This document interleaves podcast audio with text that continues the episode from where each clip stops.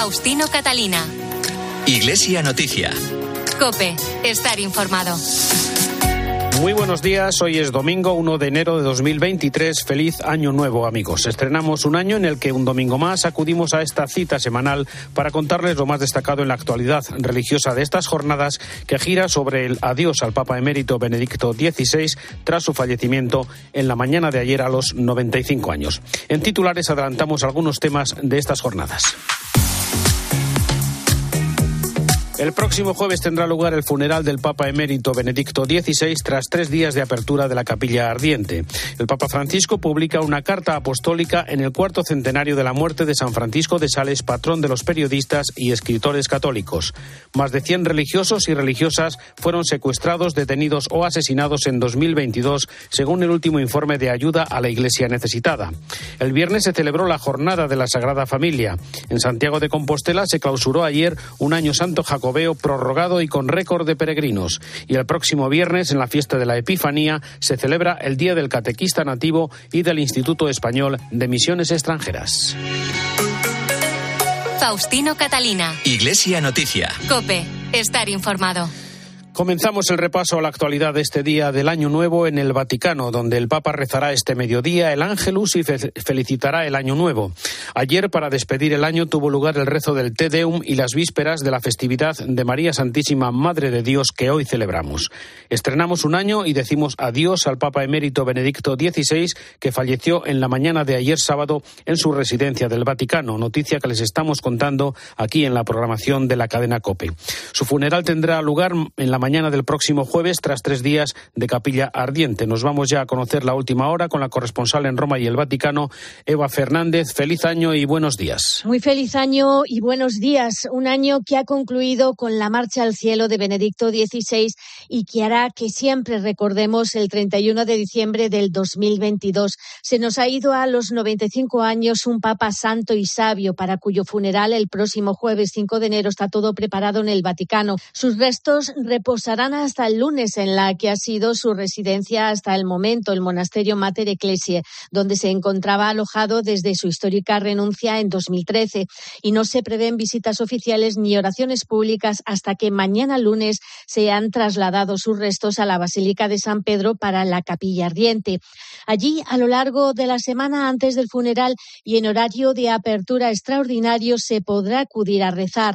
El jueves, el funeral en la Plaza de San Pedro estará presidido por el Papa Francisco, quien no olvidemos fue el primero que nos alertó sobre la gravedad de Benedicto XVI.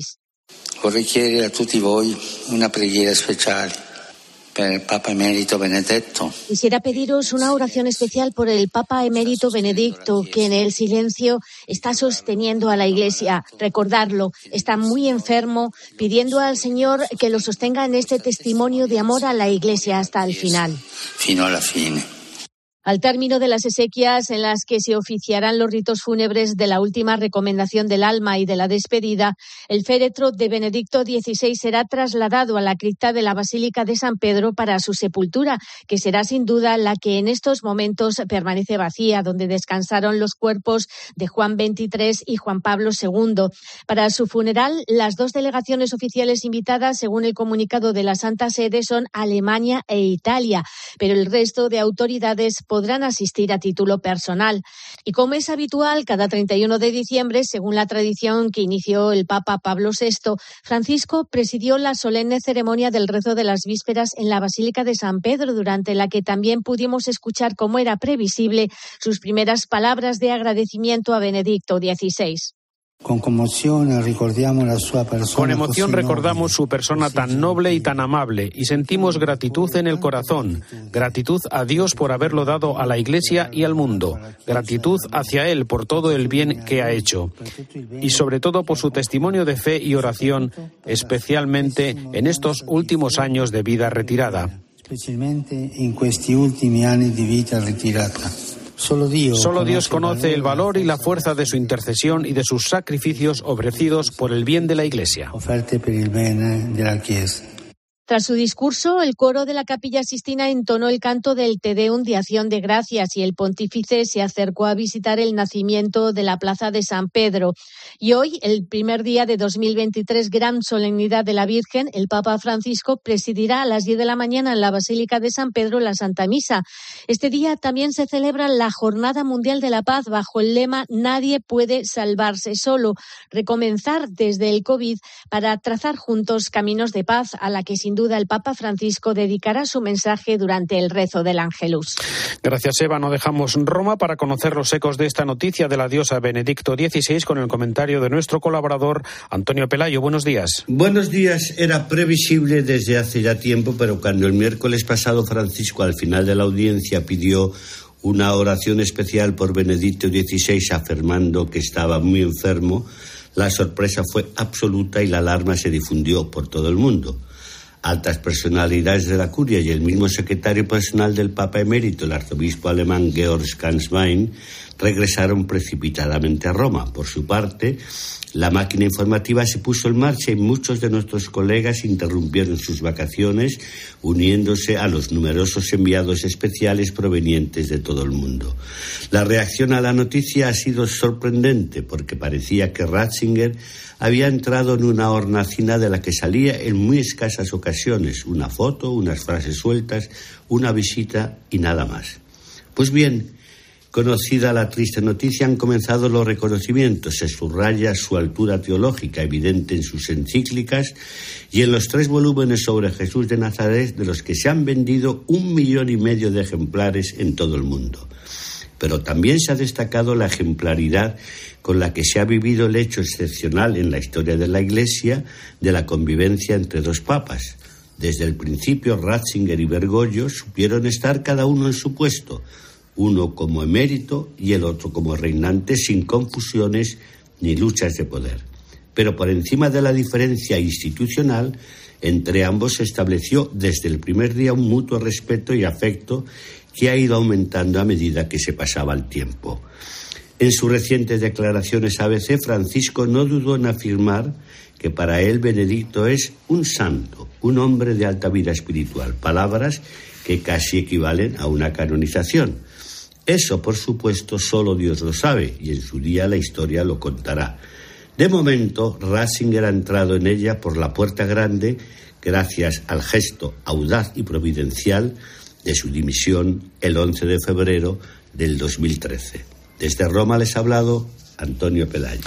Gracias, Antonio. Nos detenemos ahora en algunas reacciones a la muerte del Papa emérito en todo el mundo y especialmente en España. El cardenal Juan José Omella, arzobispo de Barcelona y presidente de la Conferencia Episcopal, recordó en COPE el último encuentro con Benedicto XVI tras su nombramiento como cardenal. El día de mi, de mi elección como cardenal nos trasladamos allí, Mater Ecclesiae, y allí lo saludamos. Y recuerdo que le dije en el saludo, mire, Santidad, soy el arzobispo de Barcelona, usted estuvo en Barcelona inauguró, consagró la Basílica de la Sagrada Familia, que sepa que todos los fines de semana se celebra la misa internacional allí en la, Basílica. Y me dijo, ¿cuánto me alegra, cuánto me alegra que los feligreses puedan asistir allí a misa? Y destaca estas virtudes de Joseph Ratzinger. Benedicto XVI ha sido un, un, gran teólogo, un gran profesor, pero con una gran pedagogía, sabía llegar al corazón de la gente, porque era a la vez que profesor, teólogo, era un hombre de oración, un hombre que amaba muchísimo la liturgia y la liturgia es camino para encontrarse con el misterio de Dios. Los reyes de España enviaron un telegrama de pésame en el que en su nombre y el del gobierno y el pueblo español expresan su más sentido pesar. Recuerdan que Benedicto XVI nos deja un fecundo legado intelectual y espiritual de su magisterio y lideró la Iglesia Católica con una extraordinaria vocación de servicio, humildad, entrega y amor. Y recuerdan el cariño con el que siempre distinguió a España en sus visitas a Valencia, Santiago de Compostela, Barcelona y Madrid. También el secretario general y portavoz de la Conferencia Episcopal, el obispo auxiliar de Toledo, César García Magán, ha recordado la especial relación de Benedicto XVI con España. Benedicto XVI, con sus hechos durante su pontificado, pues mostró esa, cercanía a España y ese aprecio por la labor también eh, pastoral, misionera, evangelizadora de, España, ¿no? Como por ejemplo no, no recordar que él fue el que eh, proclamó a San Juan de Ávila, nuestro San Juan de Ávila, patrono del clero español, como doctor de la Iglesia Universal. En la cadena COPE, Pablo Blanco, biógrafo de Benedicto XVI, nos ha contado cómo el Papa fallecido se unen el arte y la belleza como claves de su pensamiento, también los cambios de los años del posconcilio con la presencia de la Iglesia en la sociedad del último siglo. Él hace una síntesis de todo lo que le precede, ¿no? Toda la teología del Concilio Vaticano II, en el cual pues él fue uno de los protagonistas del intelectual ha pasado a ser un pastor la experiencia pastoral de tener contacto con la gente, con, los problemas, con las esperanzas eh, que, tenemos todos, yo creo que le ha ayudado a ser como más realista eh, o a confrontar todas esas ideas con las necesidades actuales de la Iglesia, ¿no?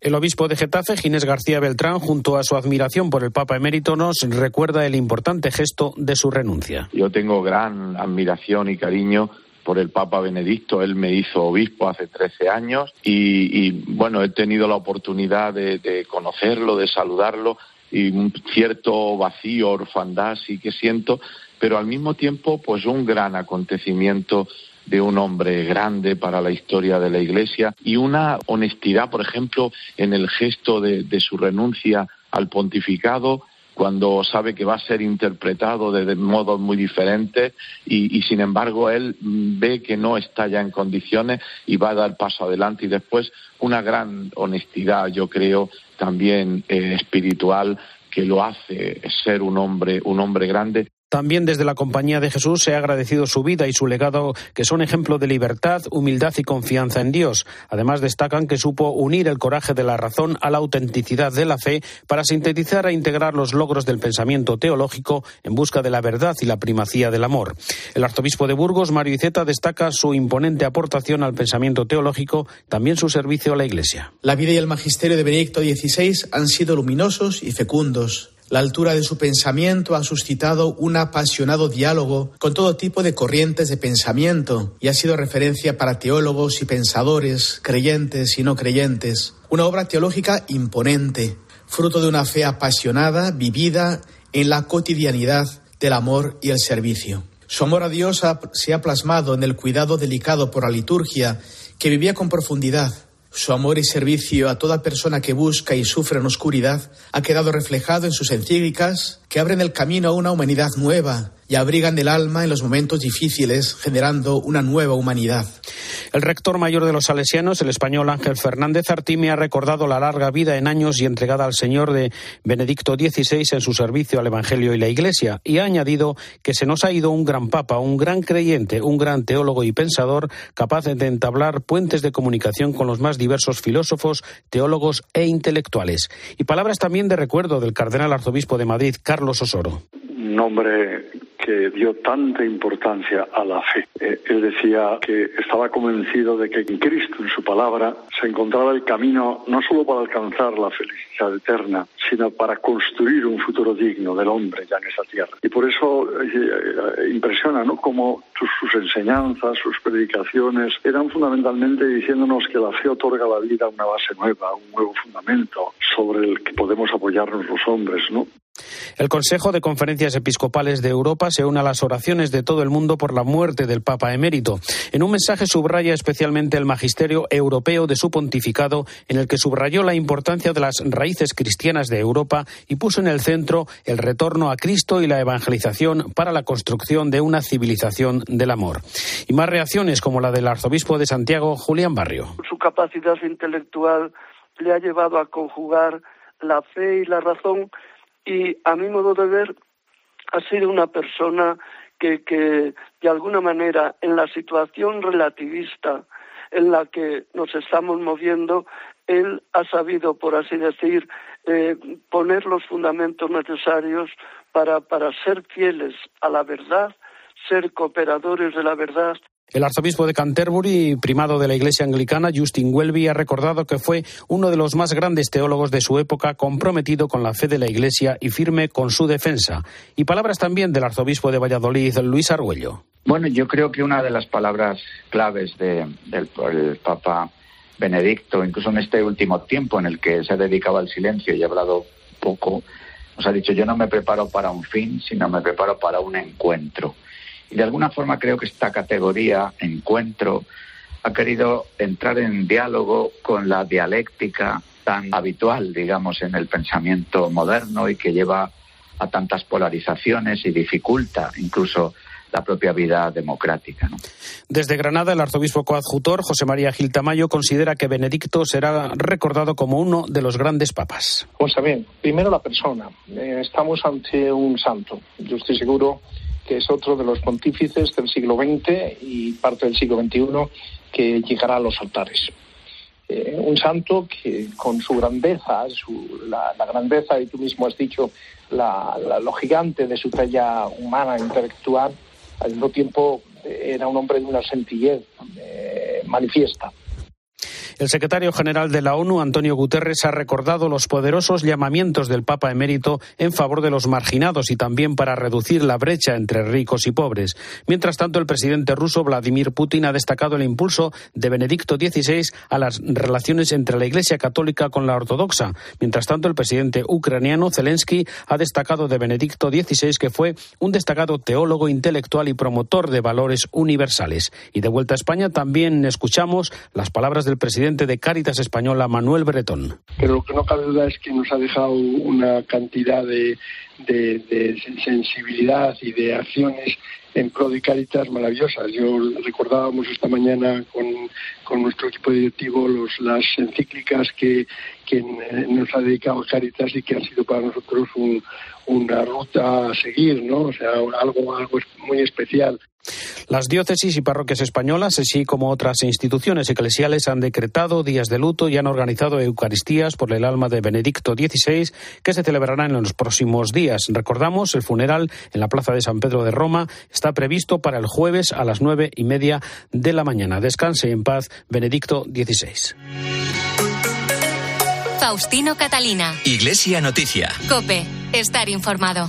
Más cosas en Iglesia Noticia de este domingo. Todo pertenece al amor es el título de la carta apostólica del Papa Francisco en el cuarto centenario de la muerte de San Francisco de Sales, patrón de los periodistas y escritores católicos. Francisco insta a construir una iglesia no autorreferencial, libre de toda mundanidad, pero capaz de habitar el mundo, de compartir, escuchar y acoger. Nos lo cuenta Eva Fernández. Es una carta preciosa que con todos los acontecimientos de esta semana corre el peligro de pasar desapercibida y merece una lectura detenida.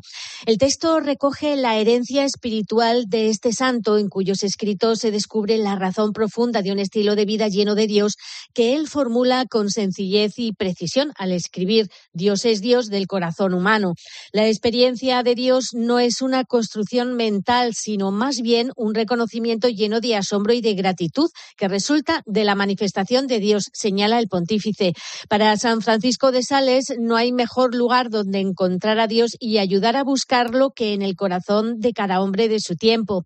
El pontífice también destaca en esta carta apostólica la audacia pastoral de San Francisco de Sales, quien escribió las famosas hojas volantes que se colgaban en todas partes e incluso deslizaba debajo de las puertas de las casas para acercar la doctrina a todas las esquinas. Francisco subraya en el texto que aunque este doctor de la Iglesia nunca pretendió elaborar un sistema teológico propiamente dicho, su reflexión sobre la vida espiritual tuvo una notable dignidad teológica en la que puso como criterio principal el amor. Gracias, Eva. Hoy finaliza en la localidad alemana de Rostock el encuentro anual europeo de fin de año organizado por la comunidad ETC. A los participantes en este cuadragésimo quinto encuentro, cuyo tema es vida interior y solidaridad, numerosas autoridades eclesiales y políticas han enviado mensajes de buenos deseos y a los jóvenes no les han faltado las palabras de aliento también del Papa. Francisco les anima a confiar en Dios, a no desesperar y a luchar contra la injusticia y buscar respuestas a los desafíos de nuestro tiempo. Más cosas, según datos recogidos por la Fundación Pontificia Ayuda a la Iglesia Necesitada, en 2022 más de 100 religiosos y religiosas fueron secuestrados, detenidos o asesinados en distintos países. El país más alarmante es Nigeria y preocupa también la situación en Nicaragua. Manuel Torralba, buenos días. Buenos días, Faustino. En su último informe sobre los cristianos oprimidos por su fe, esta organización hace un llamamiento a todos los países implicados. Lo hace para que garanticen la seguridad y la libertad de los sacerdotes, las monjas y otros agentes pastorales que trabajan al servicio de los más necesitados. También pide a amigos y benefactores que recen por los que siguen en prisión y por las comunidades y familias de quienes han perdido la vida. Doce sacerdotes han desaparecido este año. entre ellos cuatro en Nigeria, tres en México asesinados por miembros de cárteles de la droga y dos en la República Democrática del Congo. Cinco religiosas han perdido la vida, dos de ellas en Sudán del Sur y las otras tres en Haití, Mozambique y la República Democrática del Congo. Además, este año han sido secuestrados 42 sacerdotes en distintos países, de los cuales 36 han sido liberados. En Nigeria se produjeron 28 secuestros. Tres de los secuestrados fueron asesinados, mientras que se desconoce la suerte de otros dos. Las zonas del mundo donde los cristianos sufren más discriminación y a veces persecución se encuentran en una vasta región de África, en particular en el Sahel, en Chad, Níger, Malí, Burkina Faso y Nigeria, y también en el sur de Asia, en India, Pakistán, Myanmar, además de Corea del Norte y China, donde ayuda a la Iglesia necesitada denuncia casos de detención forzada. Se calcula que 400 millones de cristianos viven en tierras de persecución y que en 2021 y 2022 cerca de 8.000 fueron asesinados por odio a la fe. Faustino Catalina. Iglesia Noticia. Cope. Estar informado. El futuro de Siria, castigada por una guerra olvidada que dura ya más de 11 años, está en manos de los más jóvenes. La Iglesia Católica allí quiere ofrecerles oportunidades para animarles a permanecer, fortalecer la presencia cristiana y ayudarles a reconstruir su nación. 500 jóvenes cristianos estudiarán en la universidad en Damasco si tú les ayudas. Esta Navidad, con COPE y ayuda a la Iglesia necesitada, enciende tu luz por Siria. Llama ahora al 917259212 o dona en ayuda a la Iglesia necesitada la supervivencia del cristianismo en Siria también depende de ti. Paciencia y, mucha salud. Y luego también pues un poco retomar eh, lectura siempre. Lo que pienso conseguir en este 2023 es disfrutar más. Disfrutar más de estar viva, disfrutar más de mis amigos, disfrutar más de mi familia, disfrutar más del trabajo, disfrutar más de todo lo que todos los días se nos regala. En fin de semana Cope, Cristina López Slichting vive contigo la ilusión de un nuevo año juntos. El corte inglés es magia, es Navidad. ¡Feliz Año Nuevo! Faustino Catalina. Iglesia Noticia. Cope estar informado. Comenzamos ahora el repaso a la actualidad en España con el lema La familia cuna de la vocación del amor. El viernes se celebró la jornada de la Sagrada Familia. En su mensaje, los obispos de la Subcomisión para la Familia y Defensa de la Vida reconocen una pérdida de cultura vocacional en nuestra sociedad y ante esta situación recuerdan que la familia es fundamental en la formación de niños y jóvenes, una labor que nadie puede suplir. José Mazulos es obispo de Canarias y presidente de esa subcomisión tenemos que ir sacando la familia cristiana, poniéndola ahí para que la vayan viendo sin complejo y siendo lo que somos, que reivindicar sobre todo la libertad, porque por desgracia hoy se quiere proponer muchas familias, muchos tipos de familias, pero en el fondo después, por desgracia, tenemos que reivindicar que nos dejen vivir a la familia cristiana, que nos dejen vivir al matrimonio cristiano y que nos respeten. Yo quiero vivir la familia cristiana, yo quiero educar a mis hijos, yo quiero eh, que mis hijos puedan descubrir su vocación, como reza el lema de este año, la familia cuna de la vocación del amor. Yo quiero que mis hijos puedan crecer en la fe, recibir la vocación, ayudarles a ver la vocación al amor. Eso lo quiero. Pues bueno, pues lo que pedimos es, usted podrá decir que hay 200 tipos de familias, pero la mía me la respeta, que es la familia cristiana, enamoró, como dice la vida G, nos aportamos a nuestros hijos, cuidamos de nuestros mayores, los que nacen con enfermedades y discapacitados son atendidos y entre todos vamos creciendo en amor y en humanidad. La paz es necesaria y es la principal responsabilidad de todos. En la Jornada Mundial de la Paz lo recuerda en su carta pastoral de este domingo el cardenal arzobispo de Barcelona, Juan José Omella. En pleno siglo XXI, muchas regiones del mundo sufren debido a conflictos bélicos. No podemos cerrar los ojos frente a esta realidad llena de sufrimiento. A pesar del dolor, descubrimos muchas muestras de solidaridad por doquier. Por ejemplo, familias y comunidades que acogen a migrantes y refugiados o personas que en medio de los conflictos son semillas de paz. Ciertamente, cada uno de nosotros debemos contribuir en la construcción de la paz y en la acogida de quienes sufren las consecuencias de la violencia y de la guerra. El presidente de la conferencia episcopal hace una invitación a ser cada uno constructores de la paz y responder con amor a la violencia. Todos quisiéramos no oír nunca más el ruido ensordecedor de la guerra, ni tener que ver sus imágenes de destrucción. Desde el silencio, desde una intensa oración, con una actitud de buena voluntad y diálogo, con acciones solidarias, podemos extender la paz en el mundo. La paz comienza por cada uno de nosotros cuando estamos en paz y la queremos para los demás. La intensa oración nos hace fuertes y reconforta, nos capacita para amar, para responder con amor a la violencia. Los efectos de la oración los veremos en nosotros y en nuestro entorno. Ojalá acojamos esta paz que viene de Dios y nos podamos convertir en tejedores de paz, de una paz sólida que nos proteja de la gélida guerra que nos hace temblar y paraliza. En Santiago de Compostela se clausuró ayer el Año Santo Compostelano, un jacobeo atípico que se ha prorrogado un año más por la pandemia, con récord de visitantes y de peregrinos en la capital gallega. Cope Santiago, Alberto Varela, buenos días. Buenos días. Atrás queda ya un año santo de récord con más de 400.000 peregrinos que sellaron sus compostelas. El francés sigue siendo el camino más frecuentado, seguido del portugués. Fue el arzobispo de Santiago, Monseñor Julián Barrio, el encargado de cerrar la Puerta Santa que estuvo abierta dos años, desde el 1 de enero del año 2021. Barrio agradece aquí en COPE la ola de peregrinos que han venido estos meses a Santiago. La verdad, tenemos necesidad de agradecer lo que hemos recibido a lo, a, lo largo de todo este año santo con la presencia de tantos y tantos peregrinos eh, que sin duda, eh, bueno, eh, han buscado el sentido de su vida a unos, han tratado de reafirmar su fe a otros, y yo creo que todos han tratado de reafirmar una esperanza tan necesaria en estos momentos en los que nos encontramos. El año santo del 21 estuvo condicionado por la pandemia del coronavirus. Por eso el Vaticano concedió la prórroga del Jacobeo también en el 22. Y ahí sí llegó ya la avalancha de peregrinos. Sería el camino de Santiago. ¿Y has cumplido la promesa? Sí, emocionado. Uh. Te ayudan todo, que, te pase de todo. O sea, a mí me robaron la cartera, me robaron, no se perdió, no sé, la cartera y, y, me ofrecía dinero, gente que no conocía de nada, ¿sabes? O de repente alguien está enfermo y cualquiera te llama a una ambulancia llevando gente gente al hospital, curando los pies de gente que no conoces de nada. Eso es el camino. Hoy 36 días que, que estamos caminando. Yo ya lo había hecho solo, pero ahora lo pude hacer con mi, con mi esposa.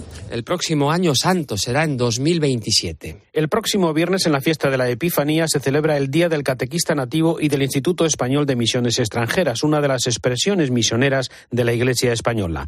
El lema elegido este año es sinodalidad, participación y corresponsabilidad, como nos comenta el responsable de difusión del IEM, Carmelo Pérez Aradros. Sinodalidad eh, significa caminar juntos, caminar juntos en una iglesia que pone a hombres y a mujeres de nuestro tiempo y también a, a, sacerdotes, a los obispos y al mismo Papa a la escucha del Espíritu Santo para construir el reino de Dios en la tierra, no solo eh, entre los católicos, sino también entre los cristianos y entre otras tradiciones de fe.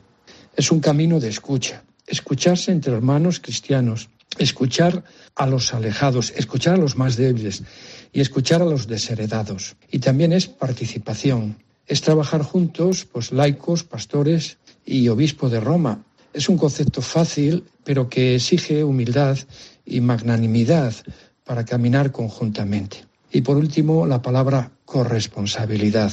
Cabeza, Cristo, y miembros, todos nosotros, en unidad indivisible, inseparable, unidad en la pluralidad, no en la uniformidad, y con la fuerza del Espíritu Santo. Con esta fuerza la Iglesia está llamada pues a abrir caminos y a ponerse en marcha.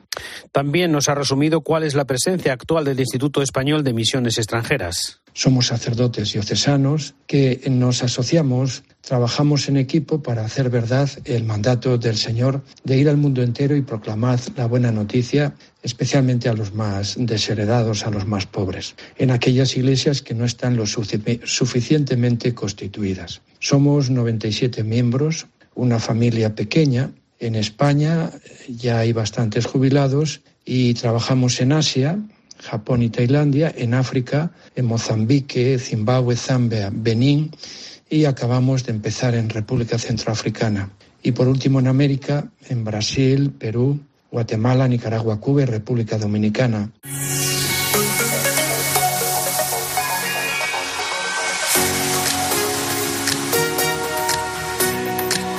Hasta aquí el informativo Iglesia Noticias. es el programa 1809 en este domingo 1 de enero de 2023. Feliz año nuevo, hasta dentro de siete días, un saludo de Faustino Catalina.